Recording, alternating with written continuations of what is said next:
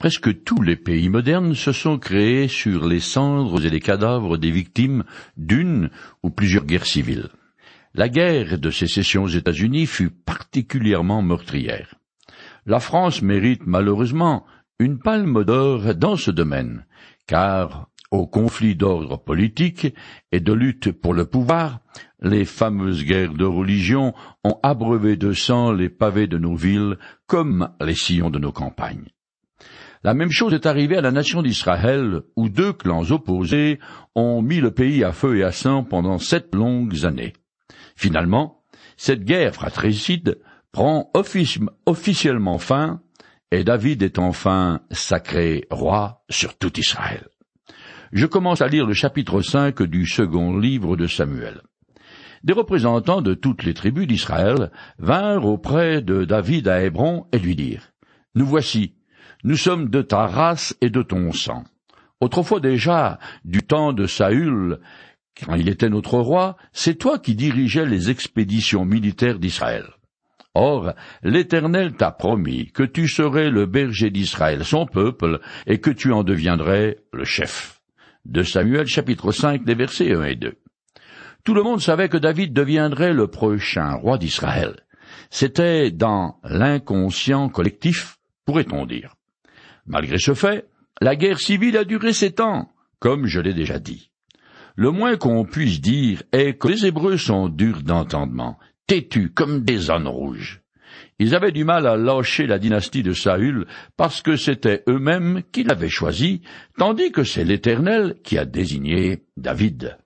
Les représentants d'Israël évoquent trois raisons qui font qu'ils acceptent David comme leur roi.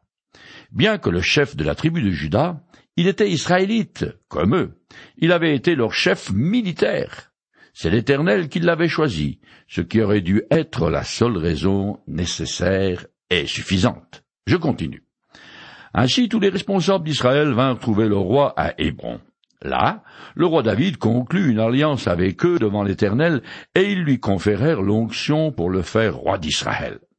David était âgé de trente ans à son avènement, et son règne dura quarante ans.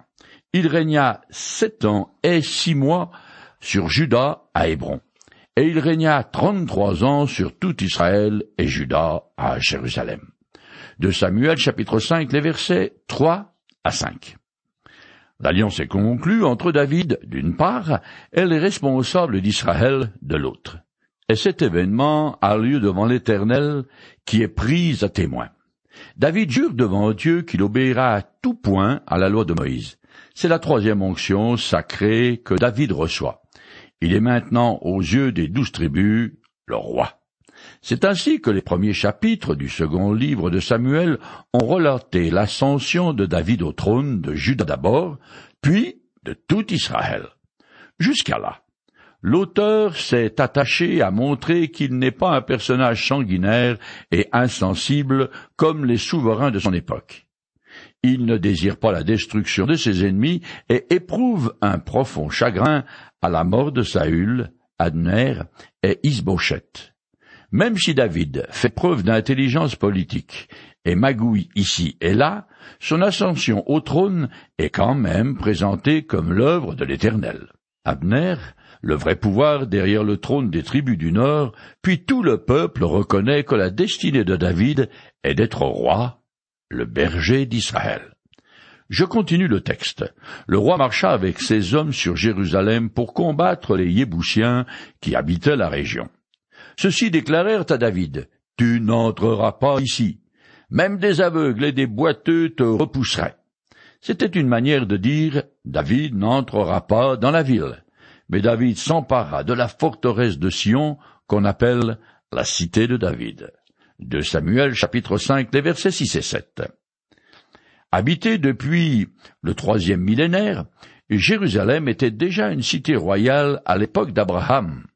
Au temps de la conquête, sous la direction de Josué, les tribus de Juda et Benjamin avaient attaqué la ville, mais la citadelle était restée aux mains des Yéboussiens. Ceux-ci comptaient sur leur situation exceptionnelle pour parer à toute invasion, car ils habitaient une forteresse naturelle dominant de profondes vallées sur trois côtés. Ils estimaient donc leur place forte imprenable. Au moment de cette conquête par David, Jérusalem était de taille modeste, tout juste 3500 habitants.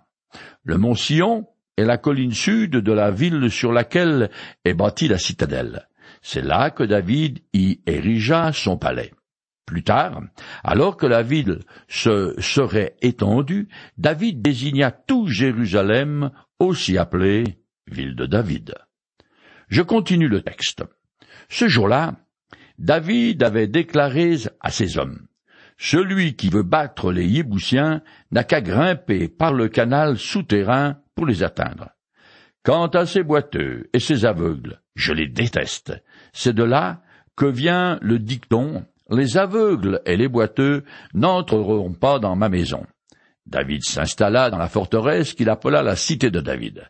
Il fit les constructions tout autour, depuis les terrasses aménagées pour les cultures jusque vers l'intérieur. De Samuel chapitre 5, les versets 8 et 9. Au cliquetis des armes s'est jointe une bataille de mots. Des insultes ont fusé de part et d'autre. Comme c'est David qui a gagné la bataille, les Yéboussiens, qui furent les premiers à se moquer du roi, ne seront pas autorisés à entrer dans son palais. D'après un autre livre de l'Ancien Testament, c'est Joab, le commandant en chef des armées de David, qui réussit à pénétrer dans la forteresse en passant par le canal souterrain. Je continue le texte. David devenait de plus en plus puissant, et l'Éternel, le Dieu des armées célestes, était avec lui. Hiram, le roi de Tyr, envoya une délégation à David en lui faisant livrer du bois de cèdre et en lui envoyant des charpentiers et des tailleurs de pierre qui lui construisirent un palais. David reconnut alors que l'Éternel le confirmait comme roi sur Israël et qu'il donnait de l'éclat à son règne à cause d'Israël, son peuple. De Samuel chapitre 5, les versets 10 à 12. Le succès de David confirme aux yeux de tous qu'il n'est pas un petit conquérant local, mais un homme béni par l'Éternel et une puissance politique dont il faut tenir compte. Hiram, le roi de Tyr, était un souverain important à cette époque. Il fut le premier étranger à reconnaître la royauté de David. Les Phéniciens avaient intérêt à cultiver de bonnes relations avec les populations de l'intérieur du pays, car celles-ci leur fournissaient des produits agricoles et leur permettaient l'utilisation de leurs routes pour le commerce. Les bonnes relations entre les deux royaumes dureront jusqu'à l'invasion babylonienne au sixième siècle avant notre ère. Les Tyriens étaient beaucoup plus habiles que les Israélites dans toutes les branches de l'artisanat. Leur construction sera essentielle pour l'édification du temple par Salomon. Mais dans l'immédiat, ils vont fournir le nécessaire pour la construction du palais de David, le principal symbole de son autorité royale. Je continue en compressant. Après son départ d'Hébron et son installation à Jérusalem, David épousa encore d'autres femmes de premier et de second rang, dont il eut des fils et des filles nés à Jérusalem, dont Nathan et Salomon. De Samuel chapitre 5, les versets 13 et 14. Dans le Proche-Orient ancien, la constitution d'un harem important établissait la grandeur d'un souverain. David a suivi les coutumes de son temps, mais il allait contre la volonté de l'Éternel, et il devra en assumer les conséquences tragiques. C'est de la lignée de Nathan qu'est issue Marie, la mère de Jésus, tandis que Joseph, son époux, descend de Salomon. Jésus-Christ est donc issu de David à la fois par sa mère et son père adoptif, ce qui lui confère physiquement et légalement le droit au trône. Je continue. Lorsque les Philistins apprirent que David avait été établi roi d'Israël par l'onction, ils se mirent tous en campagne à sa recherche. David en fut informé et se retira dans la forteresse. Les Philistins arrivèrent et se déployèrent dans la vallée de Réphraïm de Samuel chapitre 5, les versets 17 et 18. Tant que David était un petit roi dans Hébron, quelque part au centre de Juda, les Philistins se considéraient comme leur vassal. Mais maintenant qu'il est devenu roi d'Israël et successeur de Saül, ils ont peur de se voir dépossédés de leur conquête en territoire israélite. C'est pour éviter cela qu'ils prennent les devants en rassemblant leurs troupes à seulement cinq kilomètres au sud-ouest de Jérusalem. La situation est critique pour David. Je continue. David consulta l'Éternel et lui demanda, Dois-je attaquer les Philistins? Me donnera-t-il la victoire sur eux? L'Éternel répondit à David, Attaque-les, car je t'assure que je te donnerai la victoire sur les Philistins. David se rendit donc jusqu'à Baal Pérazim et les bâtit là. Puis il déclara, comme les eaux rompt une digue, l'Éternel a fait une brèche devant moi dans les rangs de mes ennemis. C'est pourquoi on a donné à ce lieu le nom de Baal Pérazim, le maître des brèches. Les Philistins abandonnèrent leur idole sur place, et David et ses gens les emportèrent. De Samuel chapitre 5, les versets 19 à 21. Selon son habitude, David consulte l'Éternel avant d'agir. Alors il passe à l'attaque, et contrairement à Saül, il est vainqueur et attribue la victoire à l'intervention de Dieu. Les soldats philistins portèrent sur eux des petites représentations de leur divinité pour qu'elles les protègent durant la bataille. David les a ramassés afin de les brûler conformément aux prescriptions de la loi. Ce renseignement nous est donné par un texte parallèle. Je finis ce chapitre. Les Philistins revinrent à l'attaque et se déployèrent de nouveau dans la vallée de Réphaïm. David consulta l'Éternel, qui lui répondit. Ne les attaque pas de front. Contourne-les par leur arrière, puis reviens sur eux en face de la forêt des mûriers. Quand tu entendras un bruissement de pas dans les cimes des mûriers, alors hâte-toi, car je serai mis en campagne devant toi pour battre l'armée des Philistins. David fit ce que l'Éternel lui avait ordonné, et il battit les Philistins en les poursuivant depuis Guébar jusqu'à l'entrée de Gézer de Samuel chapitre 5, les versets 22 à 25. L'entrée de Gézer se trouve en territoire philistin. Donc David les a repoussés jusqu'à leur frontière première. Comme lors de la sortie d'Égypte sous la conduite de Moïse et de la conquête du pays de Canaan sous Josué. L'Éternel combat avec son peuple. Tel un général en chef, il définit la stratégie à adopter et son passage balaie la cime des arbres. Nous voici arrivés au chapitre 6, où il est tout d'abord question de l'arche de l'alliance qui est mentionnée quinze fois dans les dix-sept premiers versets. David a résolu d'aller la chercher et de l'amener à Jérusalem. Il fait ce qui est bien, mais malheureusement de la mauvaise façon. Je commence à lire. David rassembla les trente mille meilleurs guerriers d'Israël, puis il se mit en route avec toute cette armée et partit de Balé, Juda, pour en ramener le coffre de Dieu sur lequel a été invoqué l'Éternel, le Seigneur des armées célestes, qui siège entre les chérubins.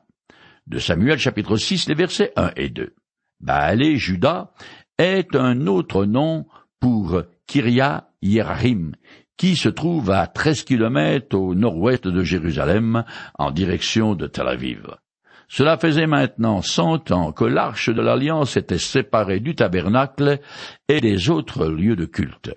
Elle était dans la maison d'un certain Abinabab.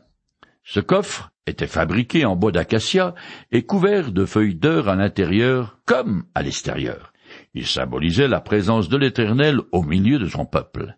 Il est aussi fort probable que ce coffre préfigurait le Messie à venir. L'acacia représentant son humanité parfaite et l'or sa divinité. Maintenant que Jérusalem était la capitale politique d'Israël, David voulait aussi que sa ville devienne le centre religieux de la nation, parce qu'en tant qu'homme, et malgré ses faiblesses et ses fautes, il avait une véritable passion pour Dieu. Cela est évident quand on considère les psaumes qu'il a écrits. J'en cite quelques extraits pour mémoire. Je veux te glorifier, ô Éternel, de tout mon cœur. Je veux raconter tes merveilles, et ma gloire, c'est de te chanter, de te célébrer en musique. Que tout mon être loue l'Éternel, que tout ce que je suis loue le Dieu saint. Psaume 9, verset 2. Psaume 108, verset 1er. Psaume 103, verset 1er. Je continue le texte On chargea le coffre de Dieu sur un chariot neuf, et on l'emporta de la maison d'Abinadad, située sur la colline. Uza et Ayo, fils d'Abinadad, conduisaient le chariot neuf de Samuel, chapitre 6, verset 3. Le coffre saint était muni d'anneaux dans lequel passaient des barres qui servaient à le transporter à dos d'épaule par deux Lévites, et pas n'importe lesquels, mais de la famille des Kéatites. Or ici, il est dit à deux reprises que le coffre est chargé sur un chariot neuf. C'est apparemment une excellente chose, mais en réalité, David enfreint la loi de Moïse. Je lis un passage qui explique comment le transport de l'arche aurait dû se faire. Moïse ne donna pas de chariot aux Kéaïtites, car ils étaient responsables des objets sacrés et devaient les porter sur les épaules. Nombre chapitre 7, verset 9. Je continue le texte. On fit partir le chariot, sur lequel on avait posé le coffre de la maison d'Abinadad, située sur la colline. Ayo marchait devant le coffre. David et toute la communauté d'Israël exprimaient leur joie devant l'Éternel en jouant sur toutes sortes d'instruments, de bois de cyprès, sur des lyres, des luttes, des tambourins, des citres et des cymbales. De Samuel chapitre 6 les versets 4 et 5. Tout au long du trajet, David et le peuple qui accompagnait l'arche étaient en liesse, car c'était un grand jour de fête. Ce coffre, symbole de l'Éternel, allait à nouveau se trouver au milieu de son peuple.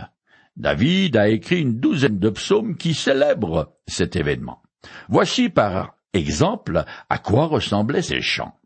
Louez l'Éternel, louez Dieu dans son sanctuaire, louez-le dans l'étendue, ou l'éclat de sa puissance, louez-le pour ses hauts faits, louez-le pour sa grandeur infinie, louez-le au son du corps, louez-le au son du luth et de la cithare, louez-le avec des danses et au son des tambourins, louez-le avec la lyre et avec la flûte, louez-le par des cymbales bien retentissantes, louez-le par les cymbales résonnant avec éclat, que tout ce qui vit loue donc l'Éternel, louez l'Éternel. Psaume 150, les versets 1 à 6. Malheureusement, cette merveilleuse journée va être ternie par un événement des plus fâcheux. Je continue le texte. Lorsqu'ils furent arrivés près de l'air de Nacon, les bœufs firent un écart et Uza tendit la main et saisit le coffre de Dieu. Alors l'Éternel se mit en colère contre Uza, et Dieu le frappa sur place à cause de sa faute. Uza mourut là, à côté du coffre de Dieu. De Samuel chapitre 6, les versets 6 et 7. Uza, pourtant animé de bonnes intentions, a commis un sacrilège en touchant le coffre de l'alliance que, selon la loi, seuls certains lévites étaient autorisés à faire. David et le reste du peuple apprenaient ainsi de la manière forte qu'en ce qui concerne Dieu, on ne faisait pas les choses n'importe comment selon sa propre jugeote. En particulier, il fallait bien respecter les règles strictes données par la loi de Moïse en ce qui concernait les objets sacrés, et surtout le coffre de l'Alliance, le symbole par excellence de la présence de l'Éternel. Je continue. David fut bouleversé de ce que l'Éternel avait ouvert une brèche en frappant Uza, et il appela ce lieu Péré Uza brèche d'Ouza, nom qu'il porte encore aujourd'hui. Ce jour-là, David prit port de l'Éternel, et il se demanda, Comment oserais-je faire venir le coffre de l'Éternel chez moi? Il renonça donc à transporter le coffre de l'Éternel chez lui, dans la cité de David, et il le fit déposer dans la maison de Bédédom, un homme originaire de Gath. De Samuel, chapitre 6, les versets 8 à 10. David ne comprend pas que le geste d'Ouza, dicté par le souci de préserver le coffre qui allait tomber, ait eu de telles conséquences. Il voulait ignorer que le geste de cet homme était en réalité un crime de lèse-majesté. En effet, seule une certaine classe de la tribu de Lévi était autorisée à porter les objets saints une fois emballés afin que nul ne puisse les regarder. Cette cuisante leçon fait prendre conscience au futur grand roi, ainsi qu'à tout le peuple que l'Éternel qui réside symboliquement dans l'arche de l'Alliance est un Dieu saint. Il n'empêche que la plupart des gens font très peu cas de lui. En fait, beaucoup utilisent même son nom pour maudire ou jurer comme un chartier. Mais on ne se moque pas impunément et indéfiniment de Dieu. Un jour ou l'autre, vous et moi devons rendre des comptes à notre Créateur. Alors, il vaut la peine que je me pose cette question. Où en suis-je vis-à-vis de lui? Est-ce que je le considère comme le Tout-Puissant saint et redoutable, ou comme un personnage mythique qu'on peut tourner en dérision? La réponse à cette question déterminera non seulement où je passerai l'éternité, mais aussi quel genre d'individu je suis dans cette vie. En effet, un texte des Écritures affirme La crainte respectueuse de l'Éternel est le commencement de la sagesse. Proverbe chapitre 9 verset 10.